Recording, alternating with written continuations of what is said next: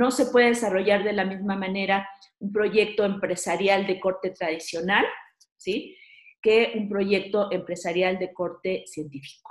Bienvenidos a Transfer, el podcast número uno enfocado al ecosistema de innovación y a la economía del conocimiento, donde hablaremos de emprendimiento, transferencia de tecnología, ciencias de la vida, bioeconomía, innovación tecnológica y tendencias de la actualidad. Acceda a información concreta, precisa y valiosa, de la voz de líderes de opinión, expertos, científicos e invitados referentes en la industria de alto impacto. Si eres emprendedor, una startup, científico, inventor, tecnólogo, inversionista o te interesa transformar el futuro, bienvenido, ya eres parte de Transfer. Hola, bienvenidos a Transfer, el podcast número uno enfocado a eh, la gestión de la innovación tecnológica y la economía del conocimiento, eh, realizado por todo el equipo de BioNovation. Mi nombre es Fernando Suárez, director de consultora en BioNovation. Eh, el día de hoy estoy muy feliz, nos acompaña aquí la doctora Alejandra Herrera Mendoza. Ella es, eh, primero que nada, una excelente colega, profesional, amiga y particularmente es una experta ya en mucho tiempo, yo diría uno de los pilares eh, relacionados al tema de la gestión de la innovación tecnológica en México, la innovación tecnológica y, cómo no, la economía eh, del conocimiento en México y Latinoamérica. Eh, le doy la bienvenida muy rápido. bueno, entre otras cosas, la doctora es académica de tiempo completo y coordinadora de la maestría en gestión de la innovación tecnológica en Libero eh, Universidad Iberoamericana. Es nivel candidata del Sistema Nacional de Investigación. Es doctora en Ciencias en la Administración, maestra en Administración de Organizaciones, licenciada en Derecho por la UNAM, eh, maestra en Economía Internacional y licenciada en Ciencias de la Información por el Instituto Politécnico Nacional. Eh, pues bienvenida, doctora. Muchas gracias por estar aquí con nosotros el día de hoy.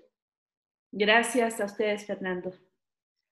Pues me gustaría iniciar el podcast eh, con preguntas muy, muy generales. La, idea de este podcast es eh, particularmente platicar un poco sobre esos retos, ¿no? O esos eh, obstáculos, barreras de entrada que profesionales como usted y bueno, lo que hacemos en BioInnovation, nos enfrentamos día a día en relación al tema de gestión de la innovación y, la transferencia de conocimiento y tecnología. Me gustaría iniciar eh, preguntándole, ¿por qué considera usted que es complicado emprender eh, de manera científica en México? ¿Por qué el emprendimiento científico es difícil o se vuelve una tarea complicada en México? ¿Cuáles son, considera, los principales retos? Y tal vez una o dos reglas de dedo, que así le comento yo, o buenas prácticas no escritas que en toda su experiencia eh, nos pudiera platicar. Eh, sí, esa era la pregunta. Bueno, eh, sí, es una pregunta muy interesante y con un montón de respuestas. es un tema súper amplio, pero voy a tratar de, resumir en, en, dos o tres ideas cuáles son los retos en este tema.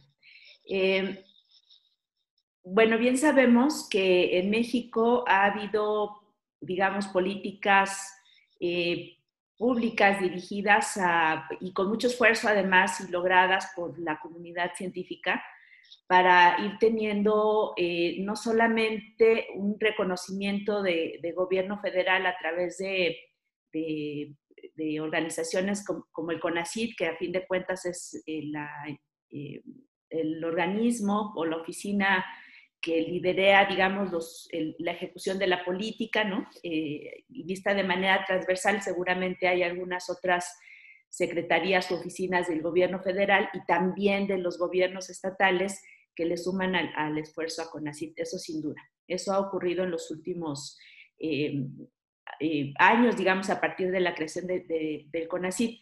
Sin embargo,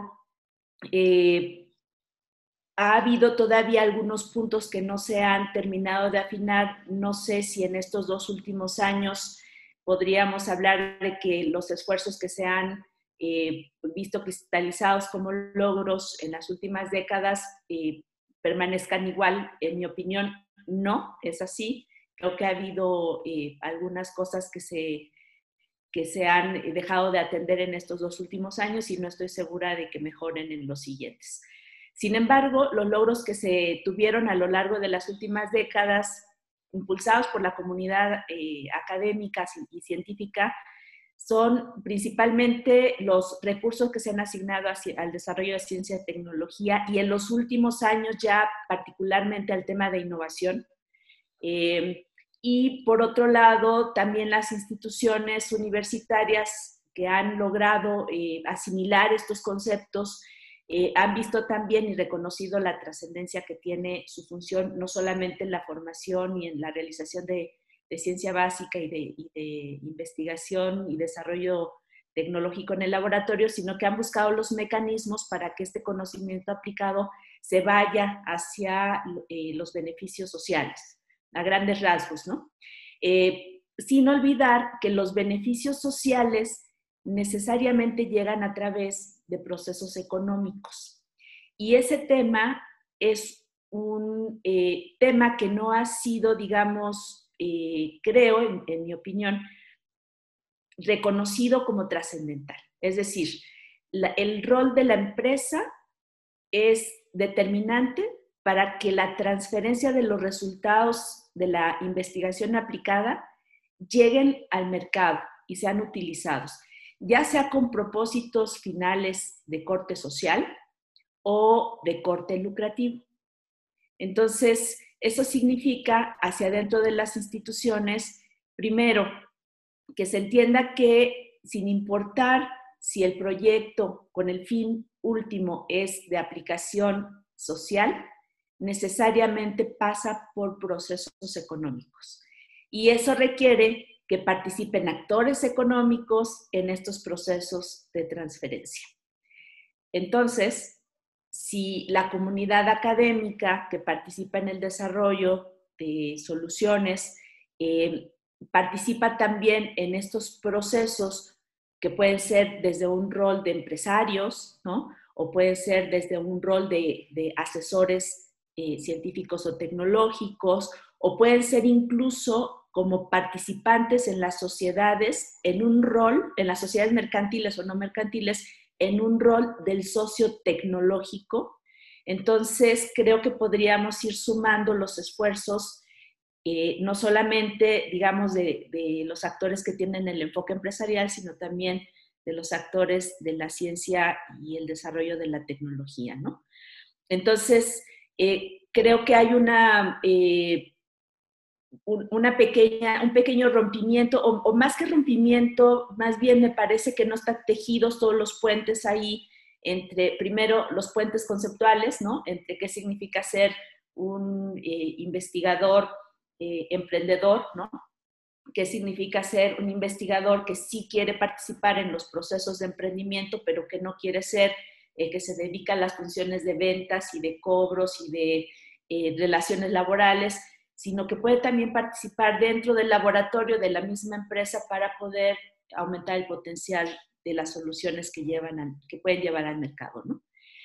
Eh, eso requiere formación, requiere capacitación, requiere también de un esfuerzo de comunicación muy importante porque eh, hay que saber eh, hablar con la comunidad científica para poder transmitirle estas áreas de oportunidad para poder aumentar el potencial que tiene el rol del científico y del investigador en, los proyectos de transferencia y, llegar a las innovaciones. ¿no?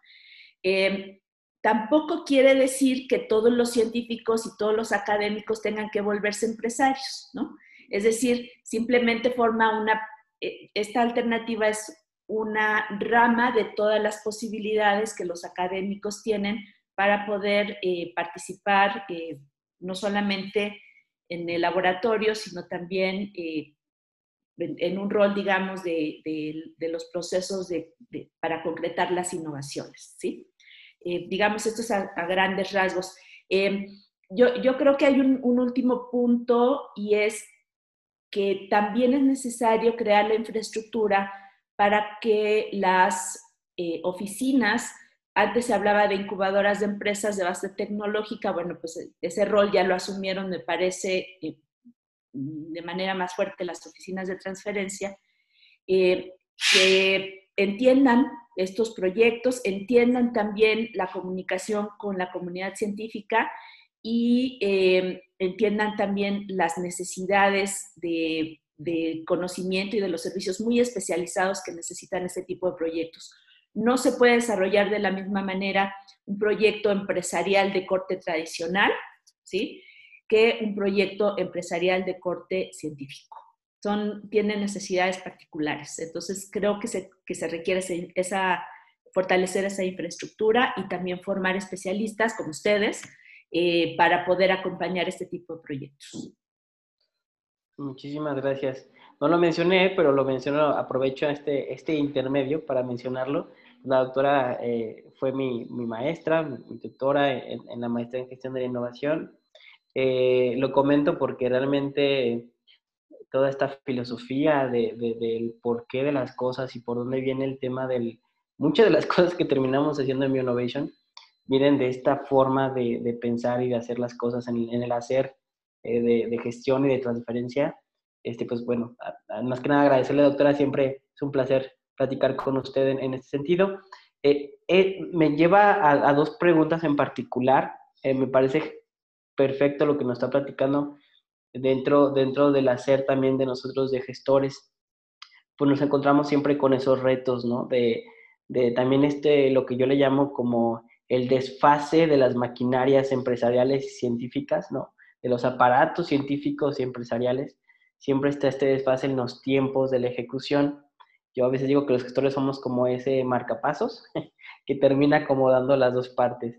Pero me lleva a dos preguntas. ¿por qué considera que, eh, o por qué básicamente, qué papel juegan las políticas de propiedad industrial y transferencia para los institutos de educación superior, los centros de investigación y las universidades en el país y en Latinoamérica? O sea, realmente, eh, le comento, o sea, un poco la, la pregunta de la respuesta es, nosotros consideramos que eh, hay, un, hay, un, hay una barrera muy grande en cuanto a poner las reglas del juego para todas las, todos los stakeholders y las partes que van a involucrarse en este tipo de desarrollos, que como bien dice, son de un corte muy diferente a un emprendimiento tradicional, pero, pero ¿qué, qué papel considera que usted, eh, usted que juegan estas políticas para, para lograr este emprendimiento? Sí, creo que eh, ahí hay varios, varios elementos a considerar. Desde luego, eh, llevar a cabo, me, voy a ir desde lo, básicamente operativo y, luego hablaré de, las políticas eh, y, de los conceptos, digamos, a nivel un poco más amplio. Em, primero, cuando un emprendedor, y bien lo sabemos, ¿no? o un inventor quiere proteger su invención, pues tiene, yo diría que básicamente dos vías, el registro y el otro es el, secreto industrial, que yo en las clases luego digo, pues ocultar la, ocultar la idea, ¿no? Pero, pues, eh, digamos, la protección va desde el registro que implica procedimientos de tipo administrativo, ¿no? Eh, que llevan a ciertos derechos legales ante la autoridad eh, designada por, por, la ley, dependiendo del tipo de, de, propiedad intelectual, ¿no? Puede ser el INPI, el INTAUTOR y en otros casos el, el Sistema Nacional de Certificación e Inspección de Semillas. Sin embargo, eh, son procesos en algunos casos muy caros. Entonces, el, el primer reto que enfrenta un, un, inventor, pues es no solamente definir la estrategia más adecuada para el, el tipo de tecnología y los propósitos que tiene con esa tecnología, sino que además obtener o conseguir los recursos que le permitan avanzar con esa eh, estrategia de protección.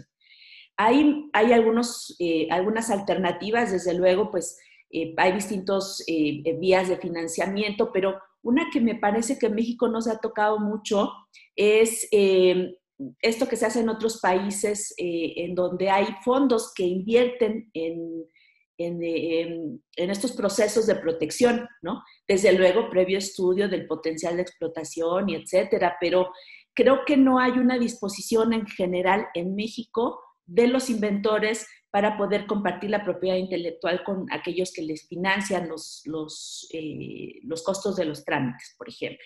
Creo que hay una oportunidad, creo que no está explorada del todo. Eh, y, me parece que no es solamente un tema de recursos, sino es un, un tema también de cambio del mindset, ¿no? O sea, de, de, la forma de entender cómo estas colaboraciones pueden detonarse eh, y no quedarse simplemente ahí en, en un escritorio. Eh, otro tema importante es, desde luego, el seguimiento y la estrategia de protección ya una vez que se obtuvieron los registros, o sea, cómo cuido yo como propietario de esa propiedad intelectual que efectivamente está siendo eh, usada de manera correcta, de acuerdo con el derecho que me otorga la ley, y además que no, que terceros no invadan mi propiedad. O sea, cuando uno toma la decisión de proteger es porque al mismo tiempo está tomando la decisión de defender. Entonces, si yo protejo, pues claro que lo estoy haciendo para evitar que otros eh, invadan esto que yo, en, cuanto a la propiedad legal, invadan esto que yo estoy protegiendo. Entonces, así como tomo acciones para proteger, pues debo tomar acciones para defender, sino qué sentido tiene hacer la protección, ¿no? Entonces, ese es otro reto. Eh, creo que eh, es histórico que tenemos ahí una desconfianza por el, ámbito de la legalidad y la justicia en México y eso, desde luego, a los inventores les lleva a preocuparse más y saben que en algún momento la defensa puede resultar muy costosa y no necesariamente eh, quedar a favor. ¿no?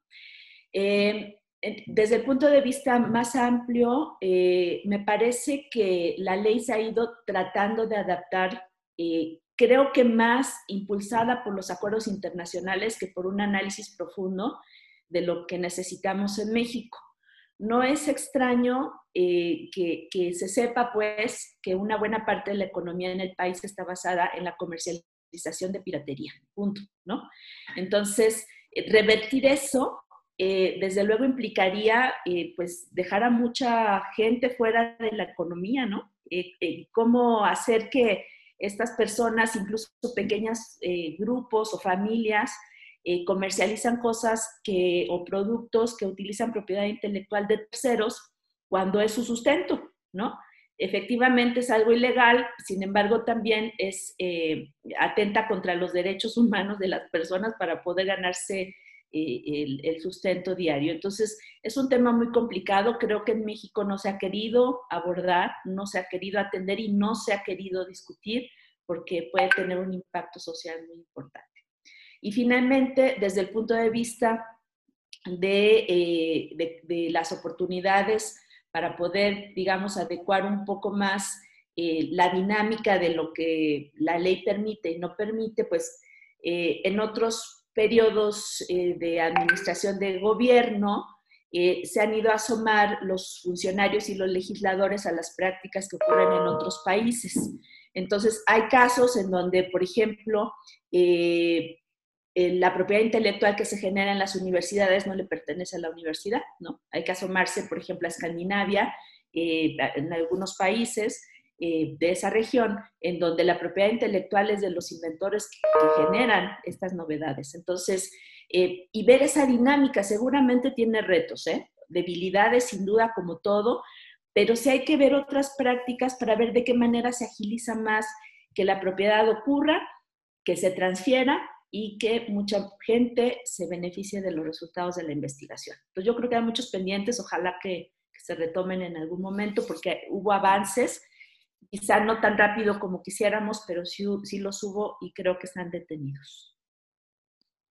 Muchas gracias, doctora. Sí, y ahí abonando un poco a, su comentario, eh, creo que estamos obviamente en una época, pues, que le llaman el gran reset, ¿no? El gran reset de muchos, de muchos temas. Creo que también la pandemia dejó ver muy evidente porque se, creo yo que se empezó a democratizar cada vez más muchos términos de propiedad industrial. Eh, ah, ah, como anécdota nos pasó muy interesante en el año, por, entre marzo y mayo, o decir tres meses, todo el mundo quería transferir una tecnología de un respirador, ¿no? No sabían por qué, ni para qué, ni cómo, pero era bien interesante cómo industriales de otras áreas, ya sea la, la automotriz, la, la, la, aeroespacial, ¿no? Dijeron, bueno, pues son tornillos, son tubos, nosotros lo hacemos para autos y aviones, pues hay que hacerlo para humanos, ¿no? Entonces llega este tema de que surge una necesidad muy palpable en el tema de transferencia, voy a decirlo, a dispositivos médicos, fue, un año, creo yo, donde los dispositivos médicos tuvieron un tema muy interesante, pero también me tocó, eh, nos tocó platicar con gente la, la cual decía es que no veo los mecanismos, por ejemplo, para poderlo transferir desde una universidad, donde había cosas muy, muy interesantes y no existía realmente un camino eh, ágil, que esa es creo que es la palabra más relevante ágil, para hacerlo en tiempo, porque no era tanto un, vamos, era una urgencia sanitaria, ¿no? Es una urgencia sanitaria y, era increíble que, que, muchos esfuerzos se vieron mermados por eso, porque, porque la agilidad en este, en este punto fue tan clave que simplemente se empezaron a, buscar opciones en cuanto al, al, tema maker, ¿no? De, ¿sabes qué? Pues hay que hacerlo de esta forma y empezaron, empezó a adoptar una manera más eh, de, de, innovación abierta en algunos casos, ¿no? Que fue algo muy interesante y que pues, ahí estuvimos de alguna manera también involucrados eh, para este año. Eh, pero, pero justo ese papel que comenta de las políticas de propiedad industrial, la importancia de la propiedad industrial y la agilidad para su transferencia, fue muy evidente para nosotros y creo que para mucha gente este año. Eh, otra pregunta, eh, es con, con, maña, ¿no es cierto? Es con truco, eh, pero porque pues, lo hemos platicado un montón de veces, este, doctora, en, en ya sea en trabajos, en, en clase o en, en charlas, pero siempre me gusta decirla porque quiero que la gente cada vez nos escuche más hablar de esto y es por qué es importante la formación de capital humano en los temas relacionados a la gestión de la innovación tecnológica? Bueno, es que son procesos complejos. Creo que así se tiene que ver el, proceso de innovación, como un proceso complejo. Eh, y, como, y como es un proceso complejo, requiere de articular eh, no solamente tareas, sino enfoques. O sea, requiere, es un proceso interdisciplinar. ¿sí? Eh, no, se puede ver un proyecto de, innovación tecnológica sin dialogar con el abogado, sin dialogar con el inventor o el equipo de inventores, que ya de por sí probablemente una invención ya traiga un esfuerzo interdisciplinar, ¿no? Por sí misma, en, cuanto a la generación del proceso del dispositivo o como, como resulte. Eh, no se puede dejar de ver en un proyecto de innovación tecnológica al mercadólogo, ¿no? al ingeniero industrial, em, al, aquel experto que hace manejo o gerenciación de producto, eh, etcétera. Eh, al experto en normas, en certificaciones, ¿no? en, en los mismos procesos de escalamiento, en fin. Entonces, no son procesos sencillos, sin duda son procesos complejos y eh, sí es muy importante entonces que alguien coordine eh, estas diferentes visiones. Es decir, probablemente no le podemos pedir al abogado, ¿verdad?, que se involucre a ser experto en los procesos de, de, eh, de escalamiento de un laboratorio a una planta piloto, ¿verdad? Pero sí le podemos pedir que entienda más o menos en dónde se articula su participación a lo largo de todo el proceso, ¿sí? Entonces, la comunicación es, es determinante para llevar a cabo los procesos de, innovación tecnológica. En el caso, por ejemplo, de la formación de los especialistas eh, como gestores, eh, que tienen una formación integral, digamos, eh, a lo largo de estos procesos, que, no son expertos, este, abogados, y no son expertos en, el manejo del, layout en la planta piloto y etcétera, pero, pero lo comprenden, comprenden todos estos procesos, saben por qué etapas tiene que pasar una innovación tecnológica para, para hacer una innovación tecnológica y además tienen la capacidad de comunicarse con cualquiera de todos estos actores. ¿no? O sea, hablar, hablar en el lenguaje del, científico a grandes rasgos, ¿no?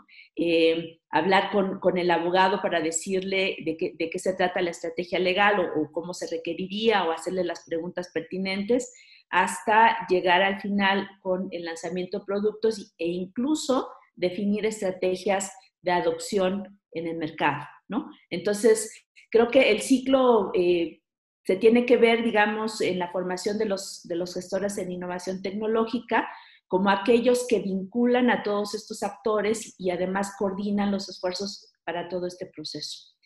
Hay pocos todavía, es una lástima, ¿no? O sea, yo que llevo esta maestría, eh, me gustaría que estuviera así repleta de, de alumnos por un lado, por otro lado, debo decir que no tanto porque sí cuidamos mucho la formación eh, de los alumnos y, por eso tenemos eh, casos exitosos, pero eh, sí me gustaría pues que, hubiera más programas.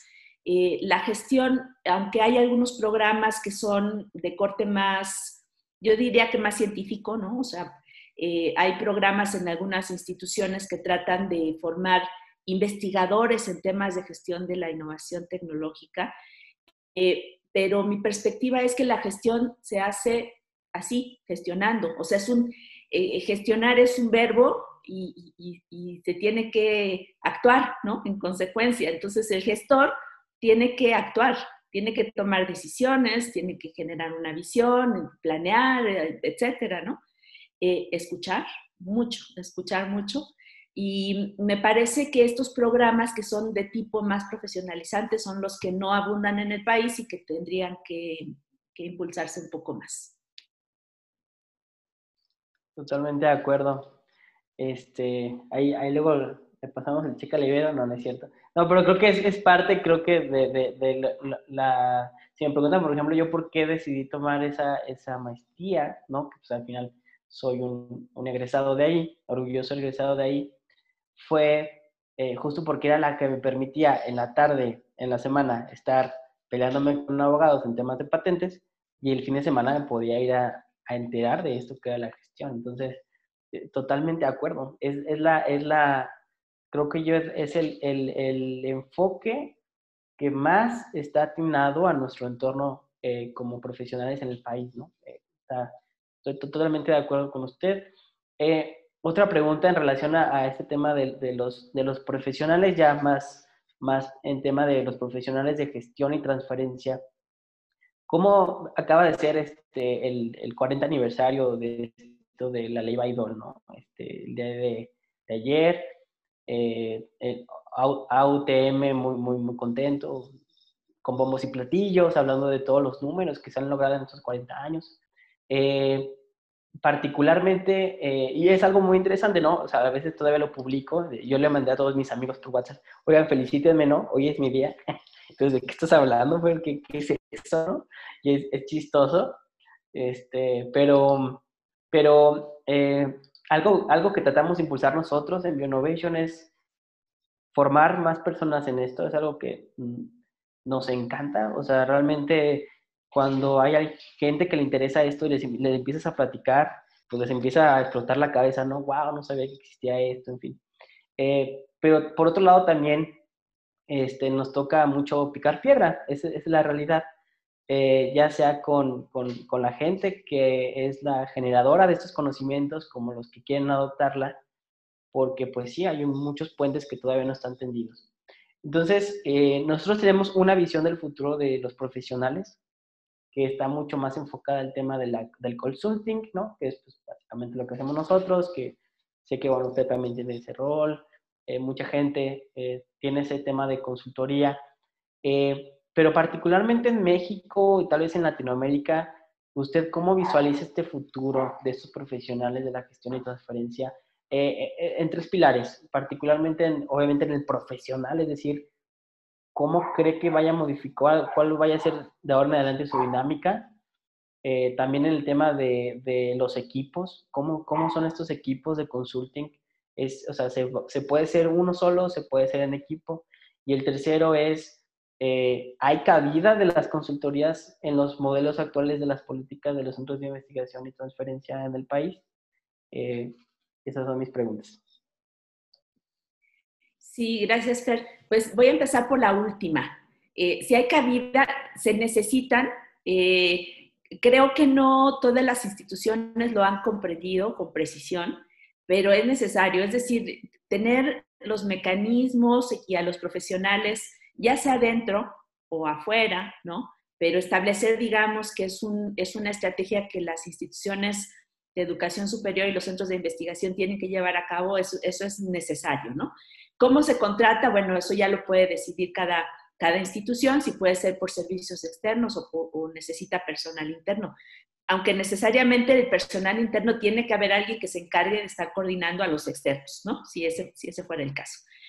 Em, pero creo, yo no entiendo, francamente, no entiendo por qué hoy, después de 20 años de estar trabajando en México, donde las instituciones eh, eh, han hecho, muchas han hecho esfuerzos importantes para tratar de atender este tema, ¿no? Eh, todavía haya instituciones que no lo hacen, ¿sí? Entonces, y además se resisten.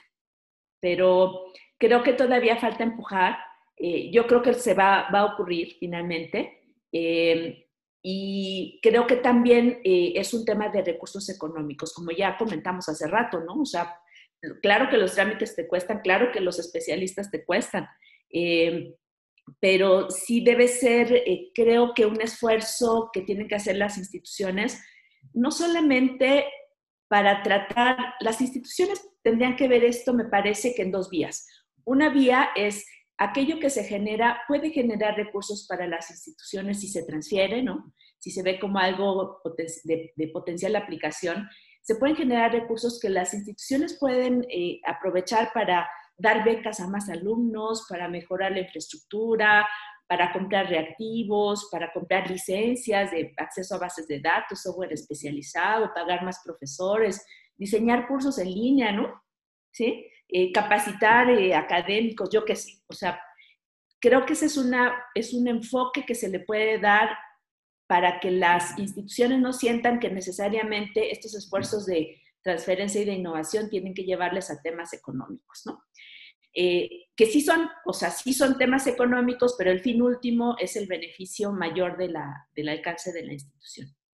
Y el segundo enfoque es qué hacer con ese conocimiento que tenemos dentro de las instituciones y que no se puede quedar simplemente en el laboratorio porque a lo mejor no a todos nos da para hacer esfuerzos de divulgación suficientes, sobre todo considerando que eh, hoy el método de evaluación de los investigadores es publicar y publicamos en, en revistas que están calificadas de alto, como alto impacto y el impacto, ¿a quién se va? Pues a otros investigadores, ¿verdad? Nada más. Entonces, no, no alcanzan, esas revistas que son bien calificadas para la evaluación de investigadores no alcanzan a llegar al público en general, porque son costosas, porque no saben que existen, por lo que sea.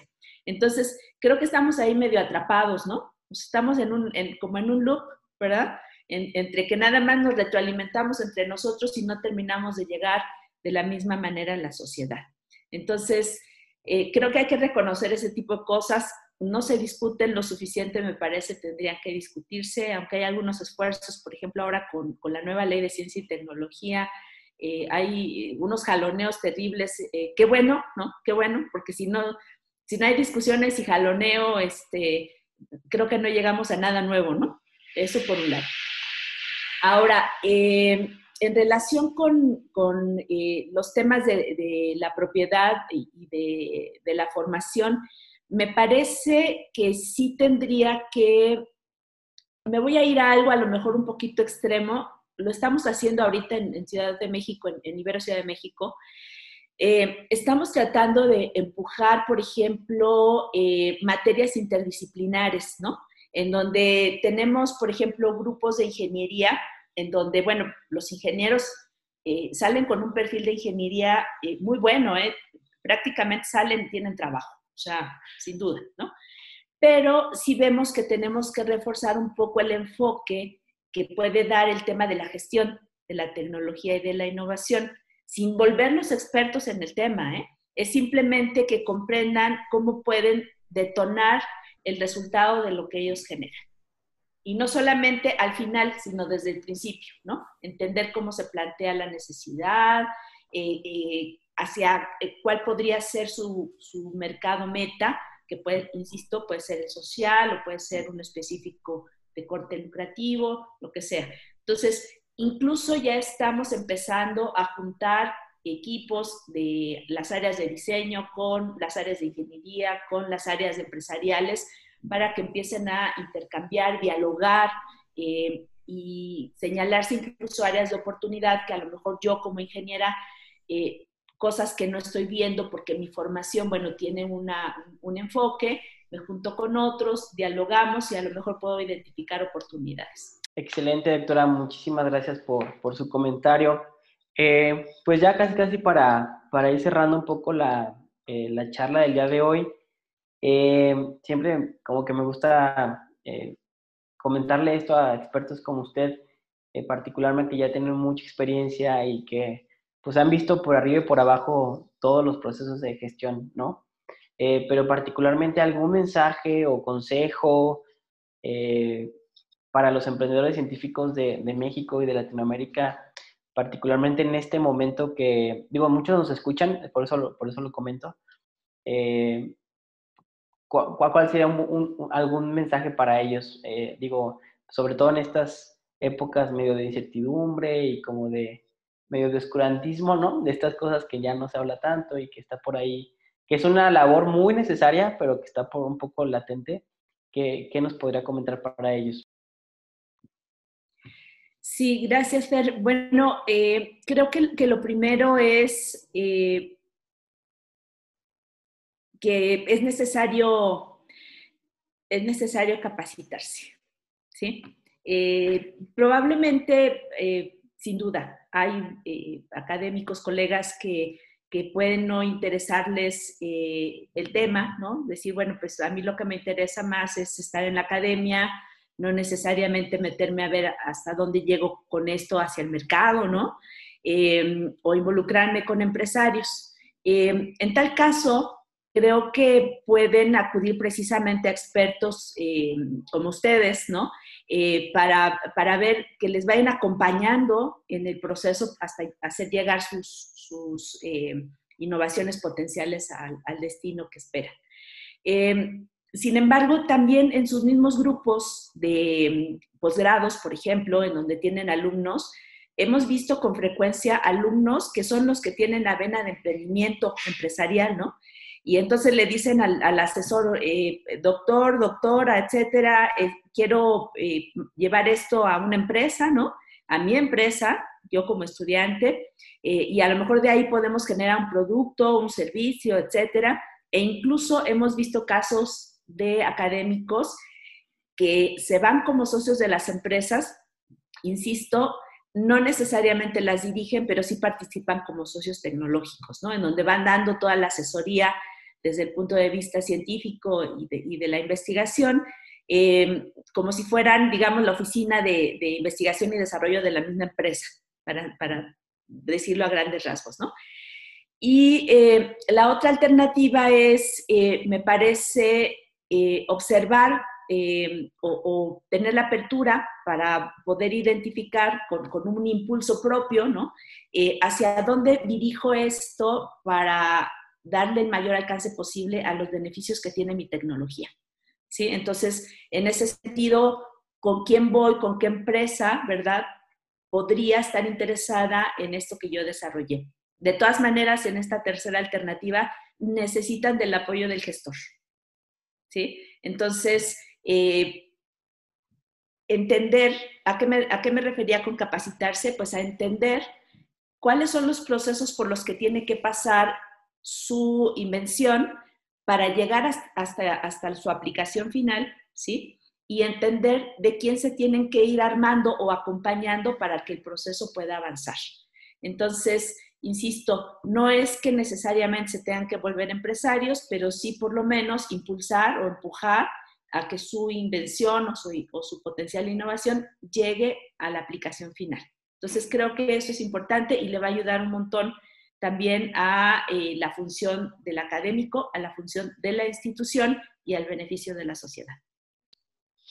No, pues maravilloso, doctora. Muchísimas gracias por, por sus palabras.